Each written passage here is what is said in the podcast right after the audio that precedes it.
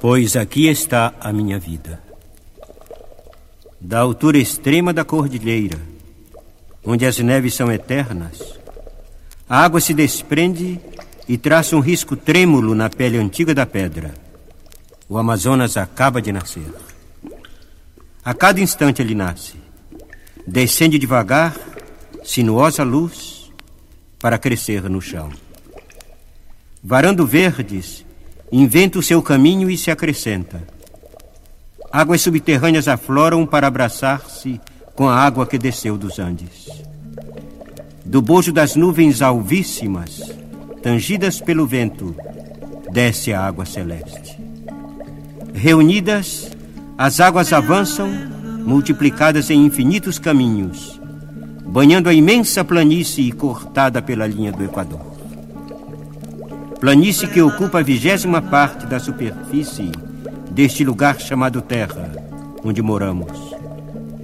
Verde universo equatorial que abrange nove países da América Latina e ocupa quase a metade do chão brasileiro. Aqui está a maior reserva mundial de água doce, ramificada em milhares de caminhos de água. Mágico labirinto que de si mesmo se recria incessante atravessando milhões de quilômetros quadrados de território verde. É a Amazônia, a pátria da água. Vem comigo. É claro o tempo e sopra o vento geral.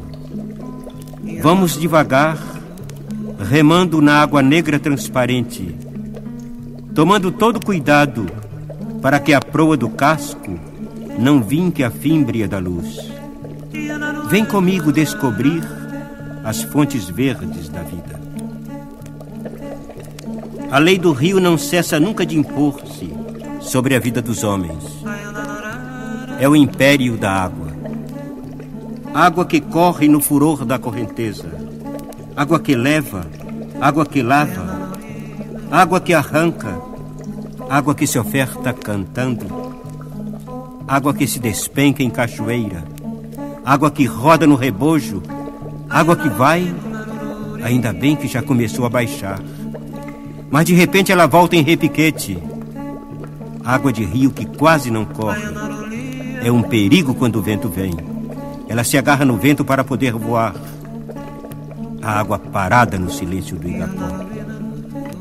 A água de fundura muita, mais de cem braças de fundo. No silêncio do abismo, se movem lentas as gigantescas piraíbas cegas.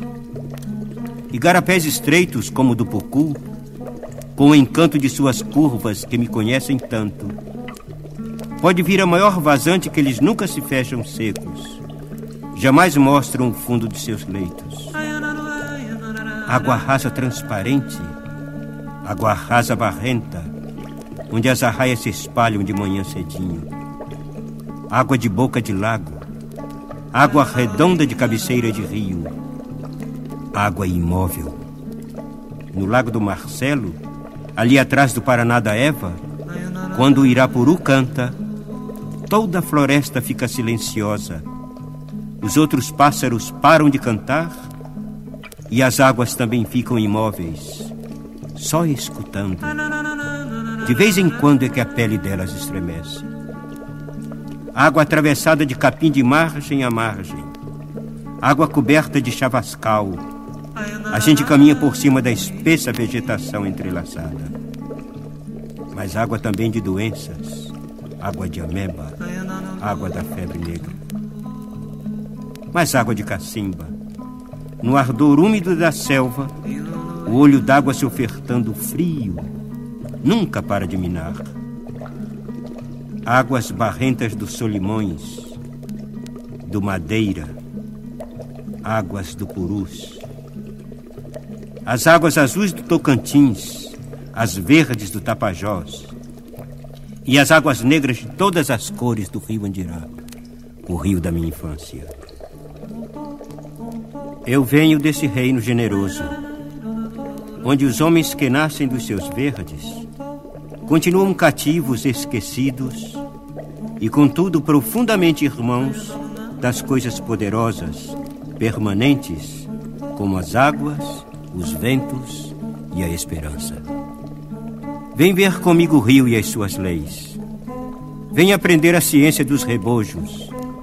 Vem escutar os cânticos noturnos no mágico silêncio do Igapó, coberto por estrelas de esmeralda.